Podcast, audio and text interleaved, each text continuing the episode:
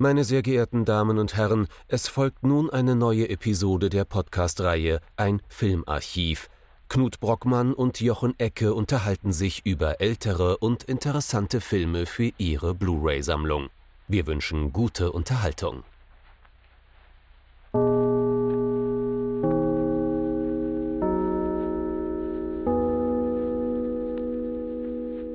Knut, Hallo Jochen und hallo liebe Zuhörerinnen und Zuhörer zu einer neuen Folge von unserem Filmarchiv.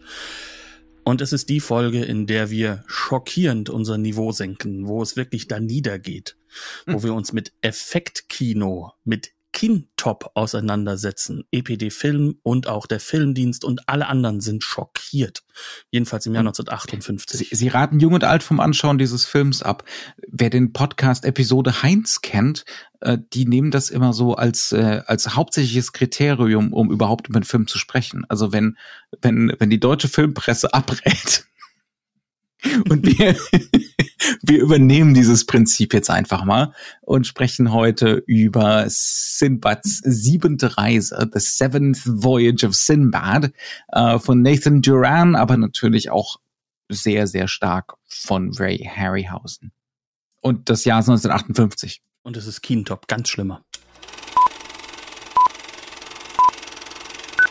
Sindbads siebente Reise. Nicht die siebte, die siebente, damit wir auch wissen, dass das Ganze eigentlich mit Märchen zu tun hat und mit Dingen, die nicht für Erwachsene sind, wenn das nämlich Märchen sind, weil ja in Wirklichkeit Märchen immer nur für Kinder gedacht waren, von Mhm. Anfang an.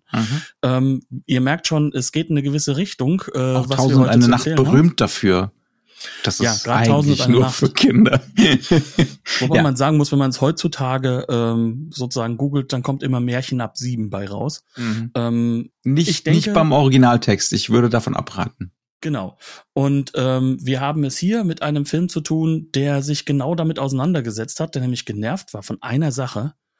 Bei Sinbad kommen ja irgendwie nie die Monster vor. Die wurden mir doch in dem Märchen versprochen. Also in dem Originaltexten. Mhm. Und dieser Herr, der das ändern wollte, war Ray Harryhausen. Ich denke, wir dürfen heute auch gut darüber reden, ob manchmal der Regisseur nicht der Hauptkünstler sein kann. Definitiv, definitiv in diesem Fall, ja. Man, man weiß ja oft genug gar nicht, je, je mehr man sich das extra Material auf der Blu-ray anhört und anguckt, da weiß man dann immer weniger, wer überhaupt was gedreht hat und ob für, äh, ob für den eigentlichen genannten Regisseur noch viel übrig blieb jenseits von ein paar Studioaufnahmen, um ehrlich zu sein. Also es klingt dann immer mehr und immer mehr danach, äh, als hätte Harryhausen eigentlich den, den Kram, bei dem er nicht selber Regie geführt hat, äh, zumindest so deutlich diktiert hat, wie er zu sein hat. ne? Es ist ähm, dieser Typ, dass es auch keinen Unterschied mehr macht. Stand. ja. ja, ja, ja.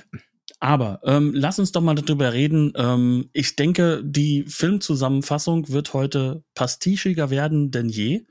Ähm, und äh, ich glaube, dass wir halt auch Schwieriger, schwieriger denn je, weil Mhm. das ein Film ist, der keinen Hehl daraus macht, dass er ursprünglich um Set Pieces und um Monster herum geschrieben wurde. Ne? Also Harryhausen hat sich hingesetzt und ein paar schöne Sinbad-Szenen auf, auf Moodboards gemalt, äh, die er gerne mal so umsetzen würde, tricktechnisch.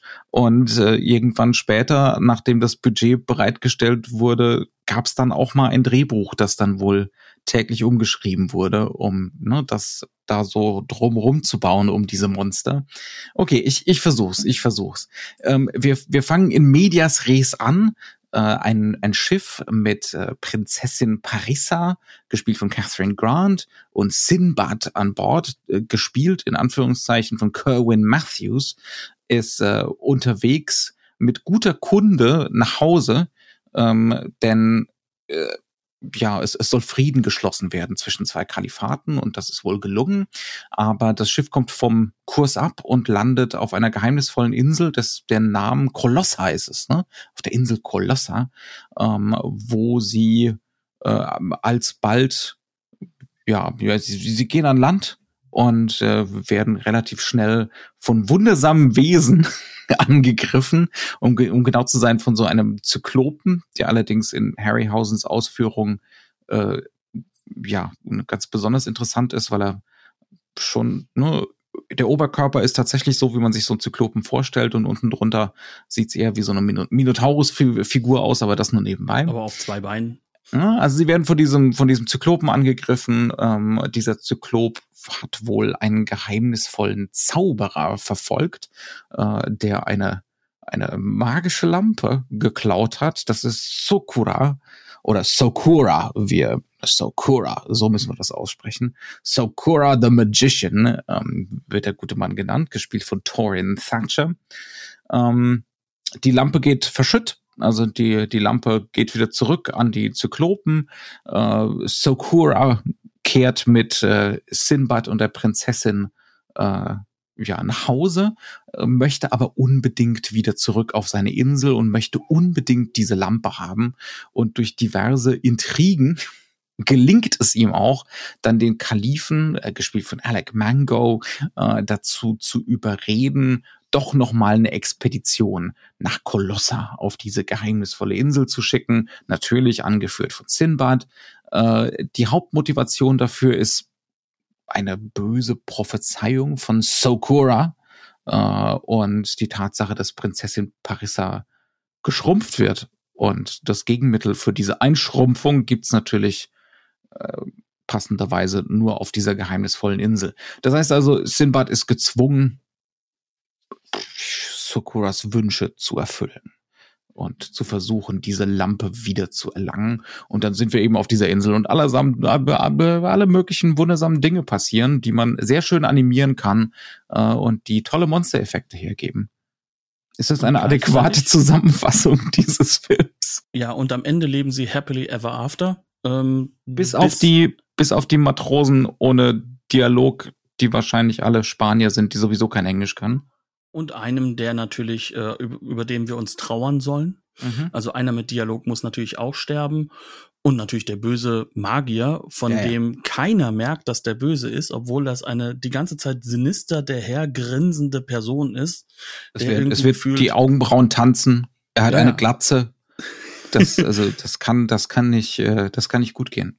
Also, das Publikum weiß nach drei Minuten Film mhm. wirklich alles, was es wissen muss wer ist der Sinbad? Wo ist er? Ach, mhm. der ist schon mächtig gut. Ach, mhm. er hat schon seine, ne, äh, seine Angetraute und wir wissen dann so, auch. Sie, soll, sie sollen heiraten. Ja, genau. Ist nicht, ist nicht vollzogen. Ne? Genau, das sind ja die beiden Kalifate im Endeffekt. Ne? Mhm. Ne?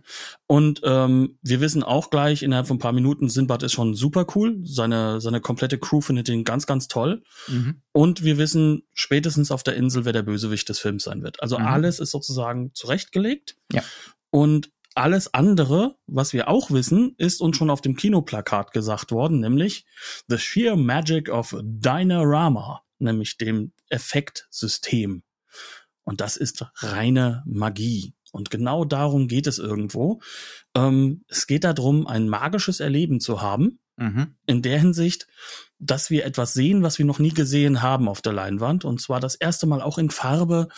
Ähm, und so übergroß, dass wir uns dem nicht, ne, nicht entziehen können. Das mhm. heißt also, hier geht es darum, dass das, was von Sinbad eigentlich nie da war, ne, jetzt plötzlich die Hauptrolle spielt, nämlich die Monster. Nämlich die, die eigentlich. Die Monster, die wundersamen Erlebnisse, das Übernatürliche, das Erhabene, ja. Genau, ähm, das, ja. was halt eben in einem großen Hollywood-Film eigentlich nie umsetzbar war und weswegen man sich so oder nur sehr bedingt Monster oder metaphorisch oder genau. Ja, ganz genau. So ne, das, das soll jetzt hier die Hauptrolle spielen. Ähm, okay, ich, ich schicke mal wieder so ein Disclaimer voraus. Ähm, der für mich natürlich jetzt wieder sagenhaft peinlich wird. Das ist, ich habe es kann sein, dass ich mal einen Harryhausen-Film äh, unbewusst gesehen habe, vielleicht als Kind oder dergleichen. Aber das war jetzt meine erste bewusste Begegnung mit Harryhausen. Du hast eine ganze Box von ihm schon gehabt vorher. Völlig korrekt, aber ähm, ne, der Klassiker nie, des Sammlers. Nie geguckt, steht, genau, der Klassiker des Sammlers steht im Regal, nie geguckt. Ich, ich schicke das deswegen voraus, einerseits, weil ich mich gerne öffentlich blamiere und andererseits, weil ich damit klar machen möchte, wenn ich mich jetzt ziemlich begeistert über den Film äußere, dann sind das nicht die nostalgischen Anwandlungen eines Boomers, der, der einfach nur zynisch gegenüber dem Gegenwartskino ist. Der letzte Teil des Satzes stimmt. also dem Gegenwartseffektkino.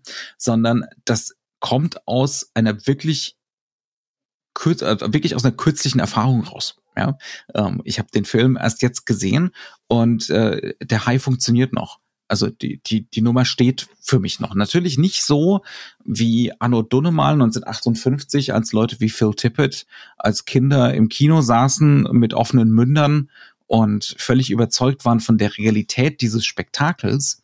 Aber es ist noch verdammt viel übrig von der Magie dieses Spektakels. Und also mein Disclaimer ist übrigens, ich bin genau dieser, ja jetzt vielleicht nicht Boomer, ich bin ja auch Sohn eines Boomers eher äh, von Altersstruktur her, aber äh, ich bin mit ähm, Jason und die Argonauten als mhm. Vormittagsfilm aufgewachsen. Mhm. Mhm. Also ich kenne Ray Harryhausen, ich komme auch viel mehr als du ja also aus Also du hattest dieses Kindheitserlebnis davor zu sitzen und, und Jugend. oder Jugenderlebnis ja. und aus dem Staunen nicht mehr rauszukommen aus dem Staunen und aus der Begeisterung, weil da ja diese Wesen sind, die man sehen möchte, die man mhm. vorher ja nur äh, in den ganzen kleinen Groschenromanen mhm. lesen konnte. Ne? Mhm. Also ja. ähm, sowas. Ja, Wir sagen also, das, das, jetzt. Heißt, Ne, weil Harryhausen natürlich äh, ne, ein, ein Ruf wie Donnerhall, insbesondere äh, unter Nerds und in der Spezialeffekt-Community, ähm, und zwar für eine ganz bestimmte Generation, für diese Boomer-Generation.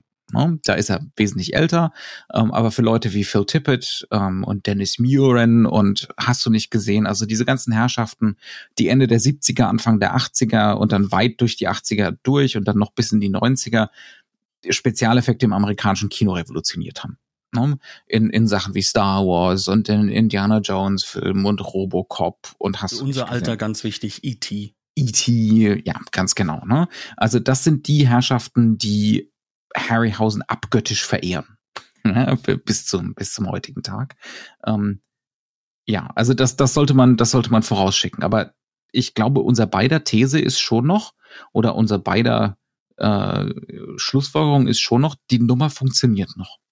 Diese ja. Effekte funktionieren immer noch. Vielleicht nicht mehr mit ganz der, ganz der Wucht wie 1958. Und jetzt haben wir uns im Vorgespräch die Frage gestellt, warum?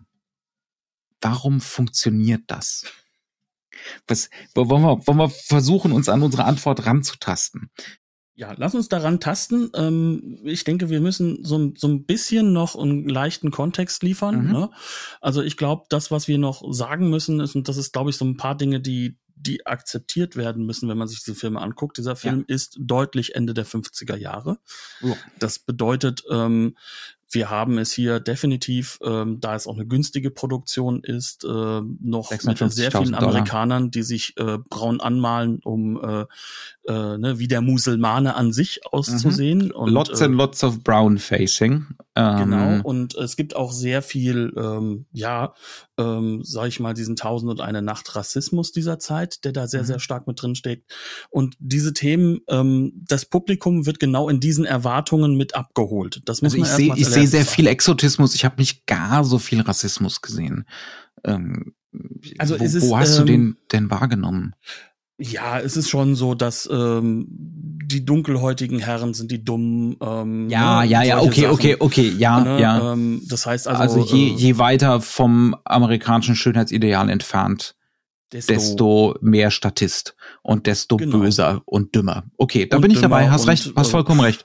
Und erstaunlicherweise. Ich habe einfach nicht so viel drauf aufgepasst, um ehrlich genau, zu sein. Und erstaunlicherweise ja. sind natürlich alle Hauptcharaktere ähm, die sind durch die Bank weg glasklar Kalifornien gebräunt und mhm. nicht, äh, nicht arabische Inseln. Ja. Halbinsel. Ja. ja. also das sind, das wenn, sind so Punkte, wenn mal jemand aus Mexiko ne, dabei sein darf, dann als Statist.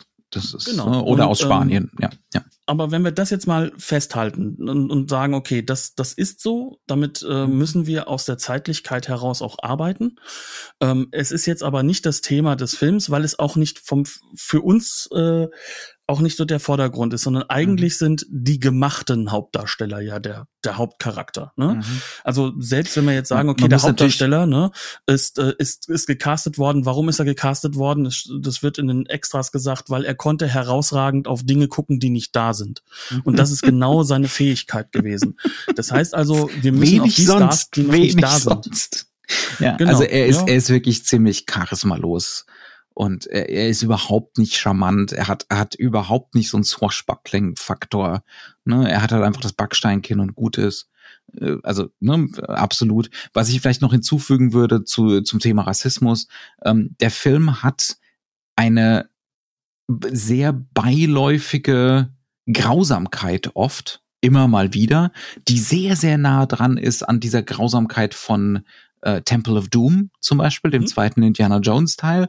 Und das äußert sich meistens darin, dass eben die dunkelhäutigen Statisten sterben. Genau.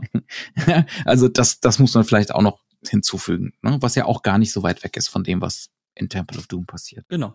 Aber wenn wir uns jetzt wirklich ähm, damit auseinandersetzen, dass das halt eben der Punkt ist und dass das aber auch nicht der Punkt des Films Es ist, ist geschenkt, sagen wir es mal so, es ist geschenkt. Ne? Also d- pf, das, das, das, das sieht ein Blinder, genau. Und jetzt dass kommen das wir ein aber auf rasend rassistischer Film ist, je länger ich drüber nachdenke. Ja, Offensichtlich bin ich blind. Hm. Nee, ähm, weil der größte, also die, die, die größten Minoritäten des Films sind ja die Monster an sich. Ja, ja. Ähm, äh, in der Hinsicht nicht, dass ich sagen will, dass andere Minoritäten mit denen gleichzusetzen sind, sondern das sind sozusagen die Dinge oder die Figuren, die, die herausstechen, die Mhm. wirklich für uns der wahre Exotismus sind. Mhm. Ne? Ähm, und das reicht halt von dem genannten Zyklopen über einen ganz fantastischen Drachen, Mhm. über einen zweiköpfigen Riesenadler bis hin zu der wahrscheinlich berühmtesten Figur, dem schwertkämpfenden Skelett. Mhm. Ähm, das heißt also, das sind alles so diese Wesen, die wir normalerweise auf dieser Leinwand Du hast so noch, nicht du hast hätten noch die sehen. Schlangenfrau, die, die blau-lila Schlangenfrau vergessen. Aber die ist ja kein Monster, sondern die ist ja eher ein, äh, wie Ja. soll ich ausdrücken, ein, Eine ein, Groteske. Sie ist eine, eine Groteske. Groteske, genau. Ja. Mhm. Aber das heißt also, wir haben es hier alles mit, mit, mit Wesenheiten zu tun, die du eigentlich auf der Leinwand nicht umsetzen kannst. Mhm. Und jetzt bist du plötzlich hier sogar im Farbfilm und möchtest diese Wesenheiten natürlich in einer Form umsetzen, dass das Publikum diese nicht nur aufnimmt, sondern sich wirklich mit diesen beschäftigt. Mhm. Und zwar auf eine Art und Weise, dass einfach schon mal klar gemacht werden muss, nein, lieber katholischer Filmdienst, nein, lieber evangelischer Filmdienst der damaligen Zeit. Ähm, das war nichts für junge Leute. Das ist kein Kinderfilm. Es ist kein Märchenfilm. Das ist ein Film für ein, ich sag mal, junges, aber erwachsenes Publikum. Und es ist ein Mhm. Ja, Film, oder, oder halt Teenager. Ne? Ja. Ja, also jedenfalls nicht für Kinder. Mhm. Und es ist ein Film, der soll im Endeffekt knallen in der Mhm. Hinsicht, dass du da drin sitzt und denkst so, mein Gott, was passiert hier eigentlich? Mhm. Und ich denke, für unsere Generation, ähm, um einen vergleichbaren Effekt mal darzustellen, der noch einmal funktioniert hat, ist es das, das erste Mal im Kino Jurassic Park sehen. Mhm. Ähm, einige von unseren Hörern werden wahrscheinlich diesen Film das erste Mal auch im Kino gesehen haben. Unsere Statistiken zeigen, dass äh, wir nicht so viele junge Hörerinnen und Hörer haben. Ähm, und ähm, wenn wir uns da jetzt mit auseinandersetzen, wenn man sich daran zurückerinnert, Mhm. an diesen Effekt im Kino, dass man Dieses wirklich reingesogen wird sein. Ja, dieses, Dieses- ja. Und, und da was zu erleben, von dem man weiß, das ist gemacht, das kann ich nie und nimmer in Wirklichkeit erleben, das, das, das kann nicht da sein. Mhm. Da sind irgendwelche Computer oder sonst was zugange. Aber für diese weniger, als man 120, denkt. 130 Minuten ist es, hat Es es, einen Realitätswert. Ne? Ist es zumindest auf einer Ebene. damit. Ja. Und ähm, du hast vollkommen recht. Ich glaube, das wäre so der, der, der beste Vergleichspunkt. Und es, ich, für mich wäre es tatsächlich dann auch schwierig, ähm, vielleicht auch, weil ich in den Nullerjahren nicht mehr ganz jung war und in den Zehnerjahren erst recht nicht, da, da dann irgendwie was zu finden, was da so passen würde. Ne? Also wir bleiben jetzt mal bei 93 und bei Jurassic Park, das war ja vorgestern. Ich ähm, erinnere mich noch genau. wie, wie erreicht der Film das jetzt? Äh, Wie, wie, wie macht das Harryhausen und zum gewissen Grad sein untergeordneter Regisseur? Ne? Ähm, da ist zum einen Location, Location-Fotografie, was, was Neues ist in dieser Art von amerikanischem Effektkino. Nochmal Ne? 1958. Mhm. Also das heißt, momentan werkeln sie gerade in Frankreich an diesem Realismusversprechen erst noch rum. Mhm. Das ist noch nicht nach Hollywood gekommen. Ja. Eigentlich. Und dann sind wir hier mit diesem Film und die fahren nach Spanien und kriegen als eine, eine, eine der letzten Filmcrews wohl Zugang zu Alhambra ne? ähm, und können da nach Herzenslust die Production Value von einigen hundert Jahren islamischer Baukunst ne, für sich für sich ausnutzen. Das ist natürlich der Wahnsinn. Das ist das das kannst du für Geld nicht kaufen. Ne? Ganz offensichtlich. Nee. Äh, kurz danach durften keine Filmcrews mehr da rein, weil ne, sie gerne mal was kaputt gemacht haben oder mal eine Wand eingerissen haben oder dergleichen. Ähm, aber das hört nicht da auf. Ne? Das sind ja dann größtenteils Dialogszenen, da kommt gar nicht so viel an Effektarbeit vor, braucht's auch gar nicht, weil die Alhambra ist Effekt genug. Das kann oh man schon in aller Deutlichkeit so sagen. Aber dann sind wir zum Beispiel auf, auf Mallorca. Ne? Also man, man setzt über nach Mallorca und ähm, geht da in eine relativ berühmte Schlucht rein, äh, macht da seine Außenaufnahmen. Es ist der Film ist, ich würde mal sagen, so 70 Prozent echt, 70 Prozent nicht Studioaufnahmen. Genau. Und das, und die, ja. die Studioaufnahmen, die man dann macht, die macht man größtenteils in Madrid, bis auf die Aufnahmen mit so einem kleinen Jungen, den man nicht da irgendwie noch hinkarren wollte, der den Genie spielen soll. Der wird dann äh, in den USA, in, sag ich mal, immer wenn er von vorne zu sehen ist, nochmal äh, in Hollywood gedreht. Aber hauptsächlich ist das Ganze alles in Spanien. Ähm, und selbst die Studioaufnahmen bilden dann natürlich so eine gewisse Form von, du befindest ja noch, dich noch immer in der gleichen Welt, in Anführungszeichen, und es mhm. ist eine exotische Welt. Ja, also die ähm, sind auch sehr gut gematcht, einfach. Ne? Genau. Ne? Also die, das ist alles wie aus einem Guss, bis auf maximal diese eine Sequenz im Inneren der Lampe, die, die wirkt die hat stark leer und komisch gewirkt, wie so ein seltsamer Nach so ein ja so ein seltsamer Nachgedanke. Ähm, aber das all das, ne, dieses auf Location gehen und dann auch die Spezialeffekte, diese Stop-Motion-Effekte in diese echten Kulissen einzubauen. Ne? Also das als Plates zu nehmen, tatsächliche Fotos oder Aufnahmen äh, dieser echten Orte und da dann die Effekte reinzuwurschteln, das hat auch heute noch einen unerhörten Effekt. Weil halt auch einfach die echten Orte in dieser Werkstatt, und das ist eine kleine, kleine Werkstatt für eine Person gefühlt, mhm. ne? Ähm, der, der Harry, der hat fast alles alleine gemacht. Ja, der hat die Tür auch zugemacht, damit auch keiner zugucken kann, ne? Mhm. Also das, der, der war da auch schon, also auch, auch sehr geschäftsbewusst. Was, was ne? seine Geschäftsgeheimnisse angeht. Genau. Ja. Aber, aber der Punkt ist, all das, was dort gebaut wird in diesem kleinen äh, Minikämmerchen, in dieser Werkstatt, wie gesagt, das ist kein echtes Studio, das ist wirklich, ähm, ne, also da wird gebaut und gebastelt. Ähm, das ist alles gematcht auf echte Orte. Mhm. Und diese echten Orte sind immer zuerst da. Die sind mhm. auch immer zuerst im Bild. Mhm. Und warum sind sie das? Weil dort eine Sache gemacht wird, die, glaube ich, ähm, in den 70er Jahren die Regisseure, die dann auch Effektfilme machen, allen voran aber Steven Spielberg, mhm. auswendig gelernt haben. Nämlich, ja. es geht nicht darum, das Monster Indem sie zu wahrscheinlich wie, wie Phil Tippett, ne? Genau. die Filme für, auf acht Millimeter oder im Fernsehen hunderttausendmal gesehen haben. Und, und dann eben gleiche, gleiche Generationen, die haben so ja. teilweise nebendran im Kino gesessen. Ja. Ne? ja. Und was gucken die sich da an? Und was sehen sie? Sie sehen mehr radebrechend als gute Schauspieler, mhm. die in einer echten Kulisse dastehen und mit einem schockierten Blick hinter die Kamera schauen mhm. und uns im Endeffekt als allererstes das geben, was wir brauchen, nämlich diese menschlich, menschliche Emotion, die wir da mit rein haben. Das ist sozusagen mhm. die allererste Ebene. Und mhm. dann gehen wir erst in den Effekt. Das langsame Hinarbeiten. Ich würde sogar noch dazu nehmen, ähm, wir kommen dann zu so einem Close-up. Ne? Mhm. Und das ist der Blick auf das Fantastische, das Märchenhafte, das Übernatürliche, das Erhabene. Und wir sehen das Entrückte ne, im Blick von den Figuren, sei das jetzt Sinbad oder der Zauberer oder auch mal die Prinzessin oder seien es auch mal irgendwelche Matrosen, ne, ähm, die zum ersten, die die ersten sind, äh, die sowas sehen. Ähm, aber wir arbeiten uns da auch hin.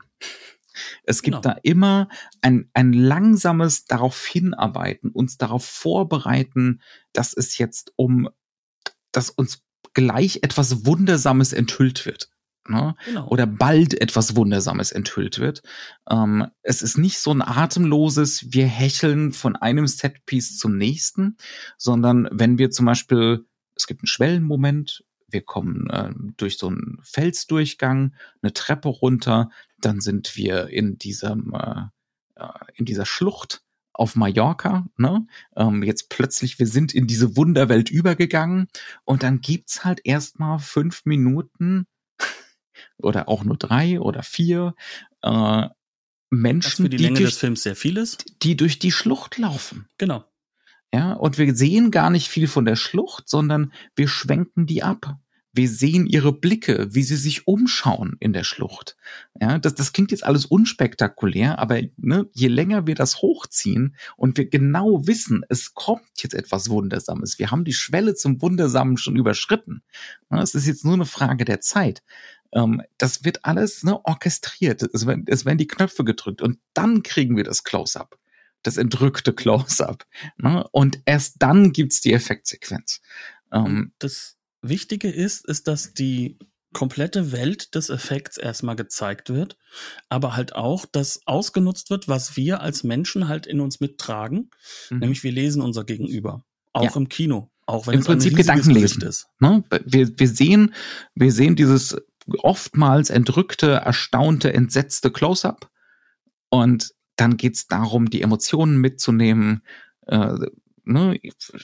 Das Erhabene mitzuspüren in diesem Moment und so weiter und so fort. Und dann natürlich g- guckt da jemand wie Spielberg ganz genau hin. Ne? Es, es geht jetzt nicht denkt- um die Effekteinstellung zum gewissen Genau. Grad. Und wenn man sich jetzt denkt, das hat denn dann irgendwann in den 80er Jahren aufgehört. Nee, nee, nee, Mhm. mal hier, ne? Äh, Hausaufgabe, Stifte raus.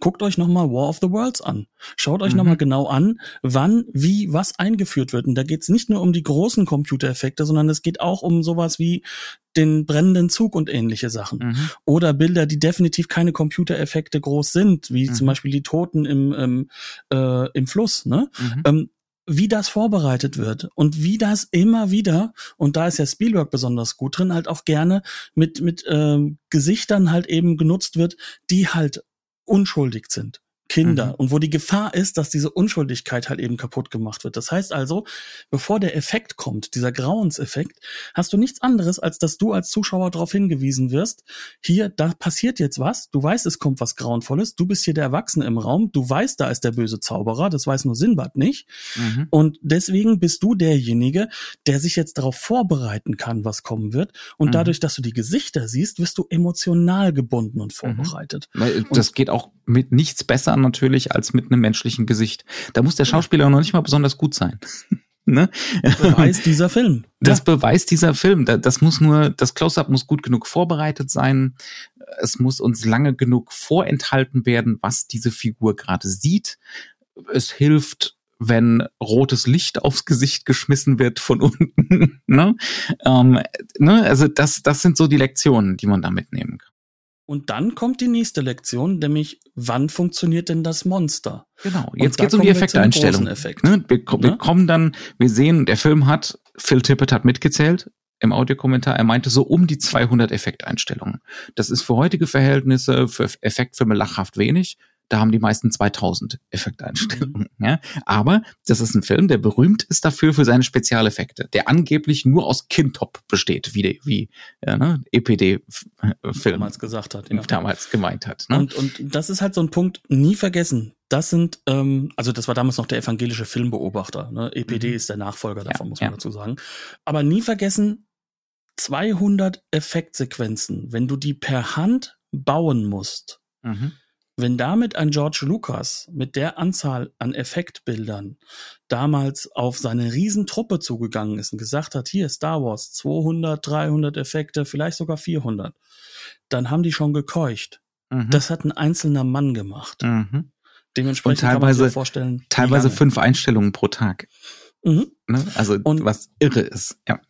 Und was macht der Mann jetzt? Also wie, wie holt er das dann raus, dass wir Mhm. trotzdem dann jetzt nicht lachend in der Ecke sitzen, sondern diesen ähnlichen Effekt haben bis heute, Mhm. dass wir ja, den wir zum Beispiel auch noch allenfalls von den älteren Filmen her von sowas wie King Kong kennen. Mhm. Weil King Kong funktioniert heute noch immer als schockierender Film. Mhm. Und dieser Film hier funktioniert auch. Wir haben Mhm. dieses Moment, in dem wir uns sagen, wir stehen so zwischen zwei Welten, wie du es so schön im Vorgespräch gesagt hast, Mhm. zwischen, das ist gemacht, wie ist denn das gemacht? Kann ich mir Mhm. jetzt mal genau angucken.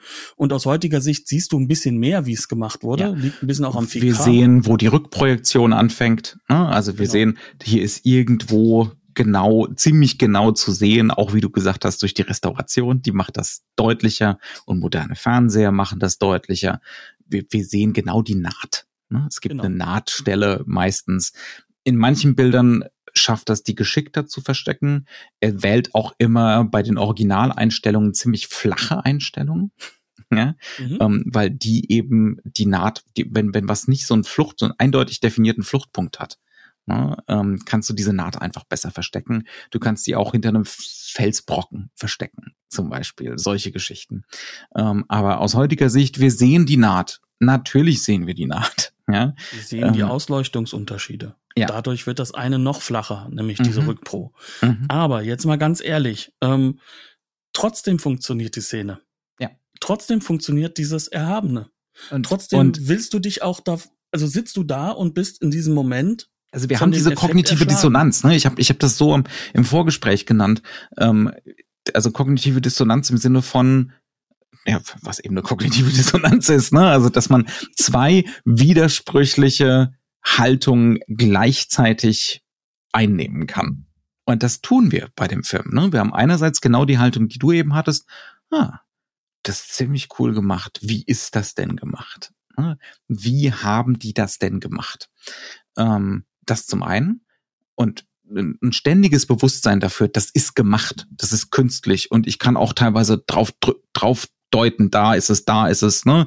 Ähm, siehst die Knetmasse. Ja. Es ist halt so. Und die ja. hast du auch damals gesehen. Ja, ja. Aber das ist ähm, nicht schlimm. Warum? Wo ist warum? dieser andere? Genau. Punkt? Und dann ist der zweite Faktor und der hat eben nichts mit unserem Bewusstsein zu tun. Das ist jetzt meine These, sondern das ist Harryhausens unbedingtes Wissen darüber und Meisterschaft, wie man beim Menschen Knöpfe drückt. Also welche Mustererkennungen man anschalten muss, ne, kognitiven Mustererkennungen, welche emotionalen Muster und so weiter und so fort, damit als zweite Haltung, als zweite zuschauende Haltung eigentlich ein Anerkennen der Realität dieser Welt da ist und des Fantastischen und äh, ne, und des Erhabenen und so weiter und so fort und das kriegt man auch in den Extras immer wieder mit, dass das ein Mann gewesen sein muss, der unglaublich versessen darauf war, mit dem Publikum und mit Menschen darüber zu reden, was auf sie, was für sie effektiv ist was Knöpfe drückt, was Emotionen auslöst, was einen Realitätseffekt auslöst. Also da, das muss wohl, äh, das darauf muss er vollkommen versessen gewesen sein. Diese Idee, nicht ich als Künstler wurstele im stillen Kämmerlein, sondern es ging, es geht eigentlich konstant um eine Theorie des Publikums. Er hat eine Theorie des Publikums im Kopf und die versucht er, die setzt er um. Ne? Ähm, die, die setzt er ein ähm, in diesen Effektsequenzen. Und wie macht er das? Das sind dann Sachen wie, es gibt einen Drachen in diesem Film. Du hast schon ein bisschen, ne, ein bisschen drüber geredet. Ähm, der Drache atmet. Das heißt also, der hat eine, der hat so eine Blase eingesetzt, ne, die, die Puppe. Ähm, und abgesehen davon, was der Drache jetzt so kausal Relevantes für die Handlung oder für das Setpiece machen muss, wenn sich Sinbad an ihm vorbeidrückt, ähm, um, um nicht, äh, um, ne, um nicht vom Drachen erwischt zu werden, geht's eben auch darum, dem Zuschauer, der Zuschauerin im Unbewussten zu suggerieren, guck mal, selbst wenn du es nicht, wenn, selbst wenn du es nicht bewusst wahrnimmst, dass Ding lebt. ja? ähm, das ist nur ein Beispiel. Es gibt tausend andere Sachen. beim selben Drachen, du hattest im Vor Vorgespräch gemeint, was die Bewegung des Drachen angeht, oder? Da hattest du eine Beobachtung. Ja, die Bewegungen, also wir müssen davon sagen, was, das ist halt vielleicht das Zentrale und das, das, das möchte ich nochmal unterstreichen. Das hast du zwar eben gesagt, aber das möchte ich ja. nochmal unterstreichen. Es geht um die Pose. Mhm. Also es geht nicht um die Bewegung an sich. Die Bewegung mhm. an sich ist ja Stop Motion im Endeffekt. Mhm. Ne? Das heißt also, wir haben sowieso eine Unterteilung, also, eine Segmentierung der Bewegung ne? Mhm. in, in einzelne Posen und wir haben eine Anfangspose und eine Endpose mhm. in die das hineingeht. Das kennen wir unglaublich stark aus dem Animationsfilm, denke genau, ich. Das aus dem handgezeichneten Animationsfilm. Aus dem handgezeichneten, ne? genau. Das kennen wir aber auch aus Comics im Endeffekt, die ja mhm. nur aus diesen Posen bestehen. Genau. Oder dazwischen mal Bewegungsbilder geschaltet haben. Lessing, Lessing hätte, hätte das im Laocoon im 18. Jahrhundert den, den fruchtbaren Moment genannt. Ne? Also der Moment, den man einfängt äh, in der Zeichnung, in der Malerei, der am suggestivsten ist, der ein Vorher und Nachher suggeriert, einen emotionalen Zustand, eine Körperlichkeit und so weiter und so fort. Und ne, genauso arbeitet Harryhausen. Also er sucht sich diese fruchtbaren Momente aus. Ne? Diese Posen.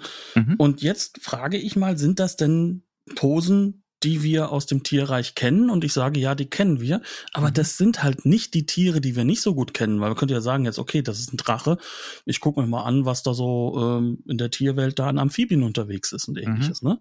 Sondern er wählt ganz bewusst in diesen Szenen, in denen das Tier gefangen ist. Ne, Behauptest ne, der, du jetzt, ne? Ob so bewusst Ja, nicht, aber das ist schon das ist, deutlich ja. sichtbar, finde ich. Mhm.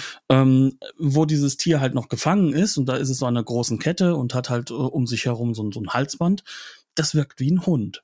Das mhm. wirkt wie ein Hund, der sich auch lösen will, wenn die Kette, also damit Sinbad vorbeikommt, muss er die Kette in die Wand reinziehen, dann wird mhm. das Tier halt auch ein bisschen sozusagen gefestigt.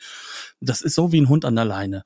Mhm. Und draußen wird es dann später einen Kampf zwischen zwei Monstern geben. Wir brauchen ja das große Finale, das fantastische Finale. Clash of the Titans, ja. Genau, ja. den Clash of the Titans. Und ähm, auch da haben wir am Endeffekt dann wieder ne, was aus dem Tierreich und da wirkt auf mich persönlich dieser Drache wie eine Mischung aus diesem amphibischen, glasklar, aber er bewegt sich auch ein bisschen wie eine Katze. Mhm. Ne? Und das heißt also, du, du, und wenn ich sage bewegt, heißt das, er nimmt diese Posen ein. Mhm.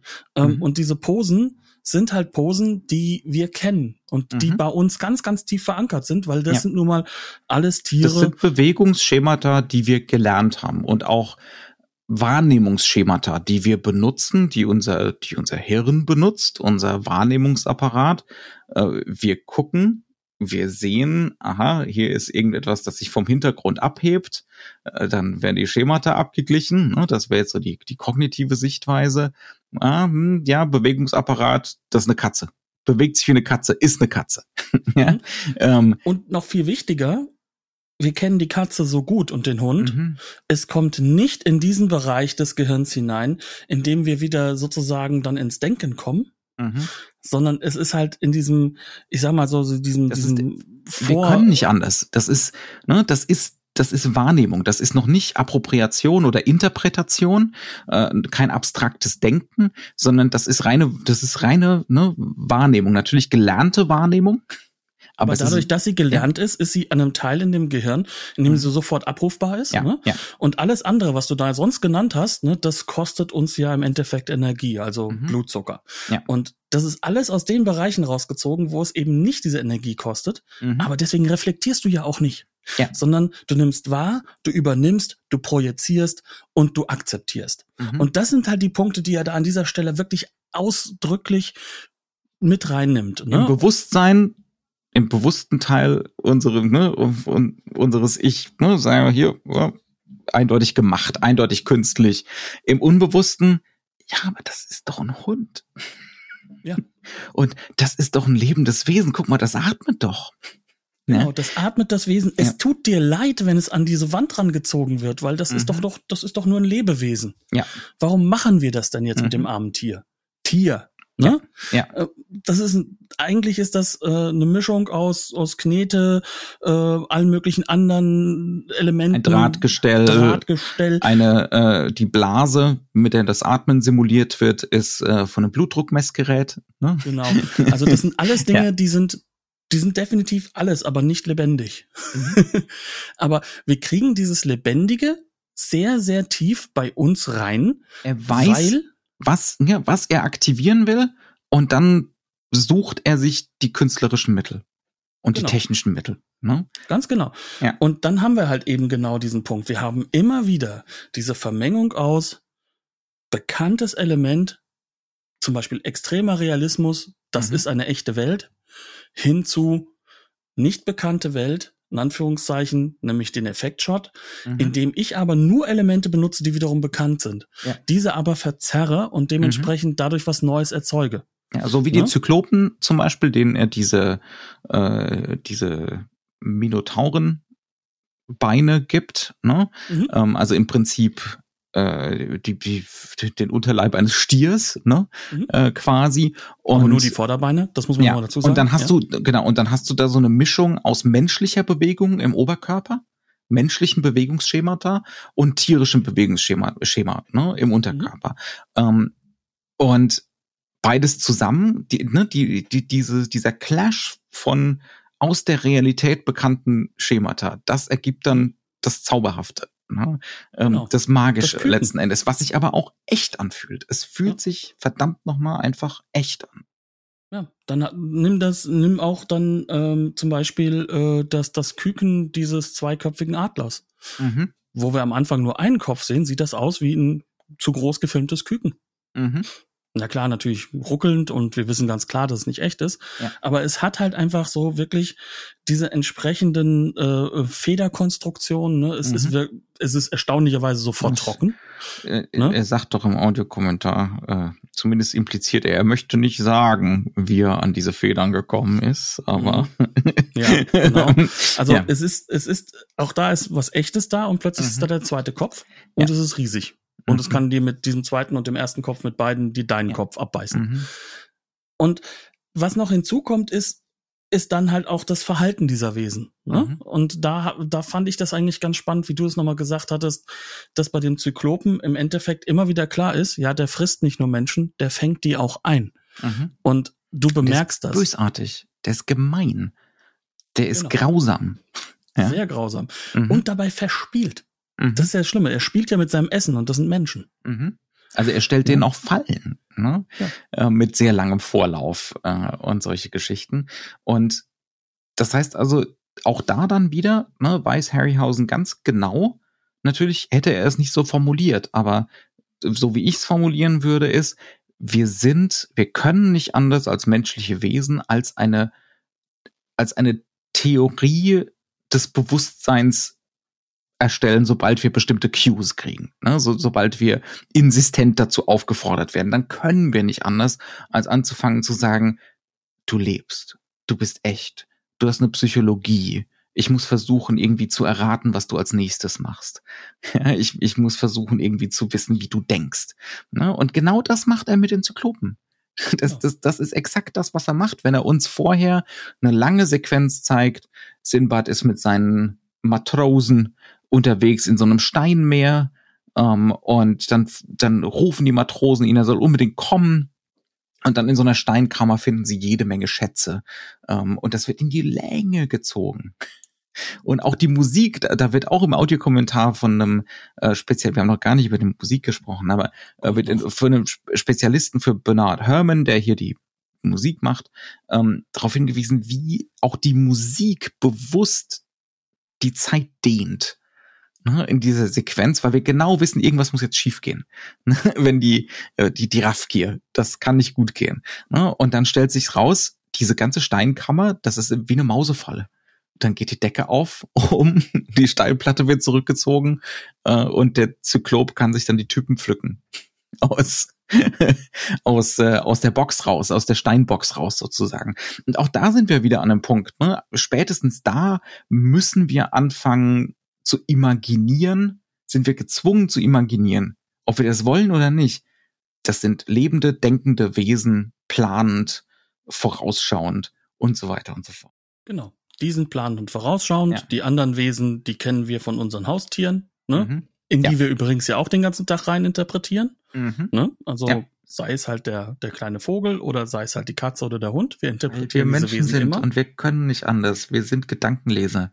Genau. Und ja. ähm, müssen uns dann immer wieder draufsetzen zu sagen, hier so, nein, äh, so denkt ein Kaninchen oder ein Hund nicht, ne? Mhm. Sondern das ist schon was anderes. Und ja, gut, aber das wird halt gemacht. Und das Schöne ist, der ganze Film designt sich ja drumherum so, ne? Mhm. Weil der macht ja auch mit Filmerfahrungen nichts anderes, ne? Sondern der nutzt halt einfach das komplette äh, Material, um klarzumachen, hier, ich bin wie eine große Hollywood-Produktion, ich bin aber keine große Hollywood-Produktion, mhm. übernimmt aber die Erwartungen aus den anderen Sinbad-Filmen, die vorher früher mal waren, wo der letzte irgendwann mal äh, gecrashed ist, aber den ist, jeder genau. kennt. Ja, ne? ja. Aber die, die halt eine Zeit lang jeder kannte und von denen dann auch jeder erwartet, das wird jetzt eine grandiose Nummer. Aber hier wird halt das Grandiose zum Schrecklichen und gleichzeitig mhm. zum Spektakel. Mhm, ne? Mhm. Weil halt eben dann plötzlich diese Wesen reinkommen. Das heißt, alles das hat mich auch wirklich, um diese Momente. Es hat mich auch wirklich erstaunt an dem Film, wie er wirklich so märchenhaft Technicolor-mäßig anfängt. Ne? Und ich dachte eher, okay, wir sind jetzt hier beim Zauberer von Oz eher, ne? In der Grundhaltung. Und dann immer grausamer wird. Und immer bösartiger wird, ne? je länger man hinguckt. Und das ist ja auch was, was man das ist nicht die einzige Ähnlichkeit, die die Temple of Doom mit mhm. diesem Film hat. Wirklich bei weitem nicht die einzige Ähnlichkeit, um Gottes Willen. Äh, das ist wirklich unfassbar, wie sehr Temple of Doom auf den hier abzielt, in, in ganz vielen Details. Ähm, aber Temple of Doom wird ja immer wieder so zugeschrieben, ja, das war der Spielberg und der, der Lucas George, die, da, die hatten da gerade eine böse Scheidung am Laufen und deswegen ist das so ein bösartiger, zynischer Film ich habe den immer anders wahrgenommen, um ehrlich zu sein. Ich, ich habe den auch genau wie den hier, das ist Teil dieser mythischen, quasi mythischen Struktur. Ja, diese, diese Bösartigkeiten. Ja. Also gerade dieses exorzistische Element, aber mhm. du kannst ja auch mit unseren Märchen kommen. Das ist ja, ja. keine Kinderliteratur, das ja. war es nicht am Anfang. Das ist teilweise umgebaut worden. Mhm. Also diese Idee von der grausamen Welt, die ist zauberhaft und wundersam, aber sie ist auch grausam und grauenhaft. Ne? Und, und dein Leben kann so Beispiel, vorbei sein. Ja. ja. Mhm. Und ich komme aus einer Generation, wo zum Beispiel Grimms Märchen durchaus eine Kritik standen für mhm. meine Altersgruppe damals an Kindern. Mhm. Das war beim äh, im, im Umfeld meiner Eltern im Fernsehen überall, oh Gott, das ist viel zu gewalttätig, das darf man mhm. den Kindern nicht zugeben. Äh, stimmt ja auch irgendwo. Es ist ja, ja nicht für Kinder. Das mhm. ist ja eine Idee des 19. Jahrhunderts, dass es was für Kinder wäre. Heute ging es nicht so sehr um die Gewalt, ne? Da ging es dann um den Rassismus. Ja, aber trotzdem, es ist, es ist, was ich halt sagen will, ist, mhm. ähm, das ist eigentlich ähm, mehr true to the source, mhm. ne?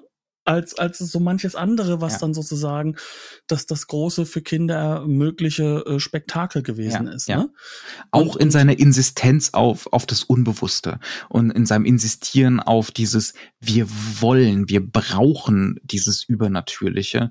Und ähm, also ich würde das auch schon so in aller Deutlichkeit sagen, der Film erzeugt das Übernatürliche. Ja.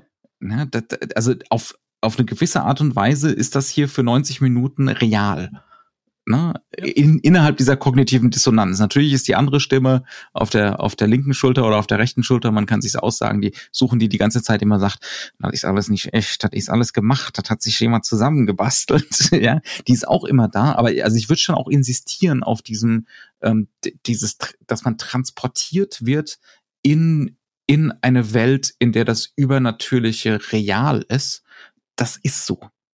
Und das ja. liegt auch daran, dass der Macher sich mit nichts anderem auseinandersetzt als mit der Psychologie seines Publikums. Ja. Also, um es mal so hart zu sagen, ähm, in der Hinsicht ist Ray Harryhausen ganz nah an Mr. Hitchcock, äh, an mhm. Psycho. Und ja, damit habe ich die Linie hingeführt zu der Musik von Bernard Herrmann. Ja. Aber das Witzige ist, dass sogar die Filme das ähnlich haben. Dieses Reduzierte auf alles, was effekthaft am Publikum hängen bleiben kann. Mhm. Und dazu zählt halt auch die Musik. Dazu zählt halt auch diese, extreme äh, Mischung aus effektvoller, ernsthafter, den Film immer unterstützend und, und den Effekt des Films immer erhebenden Musik. Mhm. Ähm, und das Witzige ist, dass das von Sinbad ähm, auch wenn Bernard Herrmann das eigentlich anders haben wollte, der wollte eigentlich immer zeigen, das ist eines meiner großen Stücke, ne? Mhm. Äh, das nicht so übrig geblieben ist wie, wie halt bei Psycho von Hitchcock. Mhm. Aber ich würde sagen, die Musik hat mindestens genauso viel Effekt. Sie hat mindestens genauso viel der, der Idee von, von, von, moderner Musik, die da auch drin ist, ja, ne? Ja, ja. Also, also moderne der, Orchestralmusik. Der, der Soundtrack ist absolut essentiell für den Film. Auch wie er ähm, den Film zusammenhält. Also der, der Film hat durchaus eine, so was Stückiges, Fragmentarisches ja. ne, in seiner es Struktur. Logischerweise, es geht vom Monster zu Monster zu Monster und, und es gibt keine guten Schauspieler. Du, du, du merkst da einfach, wie, wie Herman zum Beispiel musikalische Übergänge zwischen Szenen schafft, die eigentlich keinen Übergang haben. Ja, also die, die halt so aneinander kleben und plötzlich wird das homogen. Durch die Musik. Ja, also äh, das, das, das ist irre gut gemacht. Und gleichzeitig merkst du dem Ganzen an, er nimmt den Stoff für voll und er nimmt ja. auch das Zauberhafte komplett für voll. Nichts an diesem Soundtrack ist dazu da, um zu ironisieren. Es findet kein Mickey Mousing statt. Ähm, es, ne, es, es, es geht die ganze Zeit nur darum zu unterstützen dieses Transportieren in diese Anderswelt mitzutragen. Hm. ernsthafte Leitmotivik Ja. mit reinzubringen, Mhm. logischerweise, Ja. ähm, was unglaublich passend ist, weil es ja ein mythologischer Stoff ist. Ne? Was Mhm. ist denn bei Wagner anderes der Fall als mythologische Stoffe? Ja. Und, und das aber mit der gleichen Ernsthaftigkeit, mit der gleichen Mhm. Wucht auch zu machen und trotzdem uns immer wieder auch einen Bezug zu geben zu dem, was war denn das alte Kino? Das ist das Hauptthema, ja? Mhm. Ja. Das ist ja verspielt, das ist ja Und- wunderschön, das ist ja Romantik pur. Aber sobald die Monster reinkommen Mhm. und diese modernen Elemente, die Leitmotive benutzt wird, Ja. das ist der reine Hammer. Ähm, Ja. Und und dadurch durch dieses Zusammenspiel ist es dann auch vollkommen egal, wie die Schauspieler da agieren. Es ist wurscht, ja, ob die jetzt ne, der Hauptdarsteller kann nichts, aber das ist egal. Das Doch, ist, der kann wohin gucken, wo nichts ist und du hast das Ja. Gefühl, da ist was. Und das ist wichtig. ja, ja, Das ist ja. wichtig. Also er ist effekthaft, ist der ordentlich eingesetzt. Ne? Mhm. Aber im Kern, und das ist, glaube ich, auch das, was, was man so mitnehmen kann, ist, hier gibt es eine treibende künstlerische Kraft. Mhm. Diese treibende künstlerische Kraft ist definitiv nicht der Regisseur. Ja. Es ist definitiv auch nicht das Drehbuch. Ja. Sondern das, was Wobei den Film das, zusammenhält. das, also das, das ist ordentlich. Also ich finde, Ja, das, das Ist ein kommt guter schon Mann. zusammen alles. Ja, ja. der aber übrigens auch gleichzeitig noch sehr viel Ahnung hat, wie man mit äh, Sets umgeht, ne? weil er auch Mhm. Setdesigner ist. Also Ja. auch das ist nochmal eine Stärke des Films Ja. auch. Aber das, was den Film zusammenhält, also als Vision, als Mhm. Driving Force ist, dass sie sich alle auf diese Effekte als emotionale Effekte, also ich Mhm. meine es nicht die, die, die Effekte selbst nur, ähm, verschreiben und alles andere dem unterordnen. Das heißt Mhm. also, die Kameras stehen halt halt nicht an besonderen Stellen. Sie weisen nicht auf sich hin, Mhm. sondern das, was auf, was, was hinweisend ist auf das Gemachte, sind die gemachten Dinge selbst. Man könnte sagen, so ein bisschen, weil in den Effekteinstellungen ist es ja meistens so flach und frontal. Das hat so was Bühnenhaftes, ne? Gerade in der Wiederholung, in diesem immer wieder, immer wieder. Was Ähm, notwendig ist auch teilweise. ja, ja, ne? weil es für die Also, Effekte so notwendig ist, genau. Wie sonst Ne? könntest du denn diese unglaubliche Kampfsequenz mit dem Skelett hinkriegen, wo ein Aber Mensch mit einem Genau, Skelett fechtet? warum, warum auf die Kamera achten, wenn da gerade ein Skelett mit einem echten Menschen kämpft? Genau. Ne? Und dafür zeigt sich dann halt auch das, was der Film nämlich drauf hat, nämlich dich auf das zu fokussieren, was wichtig ist Mhm. und das Mhm. drumherum als Bühne wahrzunehmen. Ja. Und zwar im besten Sinne seines Seins. Ne? Und dann sollte diese halt auch sehr realistisch sein, um dir das Weltliche mitzugeben. Und Ja. sie hat auch genau einen Effekt, den Mhm. sie dir emotional mitgeben soll. Ja, ja. Und ich glaube, das beschreibt wie kaum etwas anderes das, was die sehr, sehr guten Effektfilme, die sehr, sehr Mhm. guten Filme bis heute, die, die sich ähm, über das, ähm, sagen wir, über Effekte versuchen, auch in diesen, in diese mythischen Räume, in, in eben dieses Erhabene hineinzuarbeiten. Ja.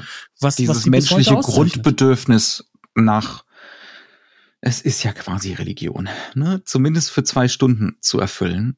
Genau. Ja. Und dann hast du halt eben, schau dir Pans Labyrinth an. Mhm. Was, wie, wie arbeiten denn dort die Wesen? Mhm. Von Pose zu Pose zu Pose. mhm. Schau dir an, was in Pans Labyrinth das Zentrale ist. Das Gesicht des Mädchens. Mhm. Mhm. Diese Hinarbeiten da drauf. Wir hatten es bei Spielberg. Wir können auch mit Star Wars weitermachen. Genau das passiert auch in Star Wars. Ähm, die Musik von John Williams, du hast das so schön gesagt. Mhm. John Williams ist noch der Mann, der am ehesten genauso äh, sich egal welchem Stoff untergeordnet hat und ihn einfach Mhm. nur erhoben hat. Ja. Ne? Ja. Und, und Total. das ist halt genau das, was dieses Spektakelkino, auch das Blockbuster-Kino im Endeffekt möglich macht. Ähm, und die Leute, die diese Regeln, in Anführungszeichen, diese psychologischen Regeln, die du alle lernen kannst bei Ray Harryhausen, die Mhm. diese nicht eingesetzt haben, ne?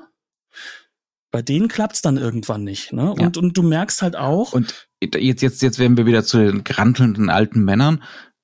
Wir, wir würden schon unterschreiben, dass das der Großteil der heutigen Effektfilme ist, oder? ja, weil sie Effekte halt nicht mehr als ein psychologisches Moment wahrnehmen, sondern als Mhm. Pastiche. Mhm. Und dann wird's halt auch irgendwann langweilig oder beliebig. Ne? ja, ja. Ähm, also wenn Auch- auch, wenn du dich Auch nur nicht mehr als, ähm, ne, also da ist die Idee von Spektakel reicht. Es muss ein Spektakel sein, ja, aber es muss, aber bei Harryhausen ist es eben Spektakel, das wirklich rasiermesserscharf, ne, versucht, dich, äh, dich zu manipulieren und Genau. Knöpfe zu drücken und dich kognitiv zu kriegen, emotional zu kriegen und so weiter und so fort. und darauf hinzuarbeiten. Ja. Und das ist halt eben genau das, was halt natürlich in dem Moment, in dem Effekte zu Pastiche werden, zu dem Immerwährenden, zu dem immer Mhm. Daseinenden. Ja. Ähm, in dem Moment äh, kann das ja nicht mehr funktionieren. Kannst du uns noch erklären, was du mit Pastiche meinst in dem Fall? In diesem Fall meine ich das halt einfach, dass es diese, ähm, dass die Computereffekte im Endeffekt zur Ornamentik ähm, von von den Dingen werden und die sich überall raus halt auch die Sachen rausholen. Die wir Das heißt überall also, schon mal gesehen haben. die So, wir so ein schon überall mal Wiederholen. gesehen haben, die Wiederholungen sind, die erwartete Wiederholungen sind, Ja. Mhm. ähm, die auch einfach andere Werke halt einfach sozusagen zitieren in einer Gruppe Mhm. von anderen Effekten. Mhm. Also das, was zum Beispiel passiert, wenn du eine riesige Kampfsequenz bei einem Marvel-Film hast, in dem halt im Hintergrund alles Computereffekt ist Mhm. und alles in Posen geht, inklusive der Hauptdarsteller. Logischerweise ist ja eine Comic-Verfilmung und das Aber macht man ja dann gut, richtig, ne? Was macht denn diese Posen so anders als die Posen bei Harryhausen? Weil es so viele auf einmal sind und weil da gar nichts mehr dabei ist, das sozusagen diese Echtheit damit sind halt bringt, weil wenn der. Schauspieler es macht. Das, das ist einfach, ne? Ja. Und wenn der Schauspieler es macht, ist es ja auch keine Pose mehr, die, die, Ja. einen, die einen erweiterten Effekt hat, den, den sie ja im Comic hatten. Ne? Mhm. Also du bist der Comic-Theoretiker, widersprich mir bitte. Aber das, äh, da, da müssen wir aber separaten Podcast drüber machen. ja, aber du weißt, was ich meine, ne? Also das äh, im, Comic hat das ja auch einen Effekt, dass es eine Pose ist. Also du, Mhm. weil dadurch baust du ja im Endeffekt ja äh, im Kopf ja auch wieder das dazwischen auf. Mhm. Ne?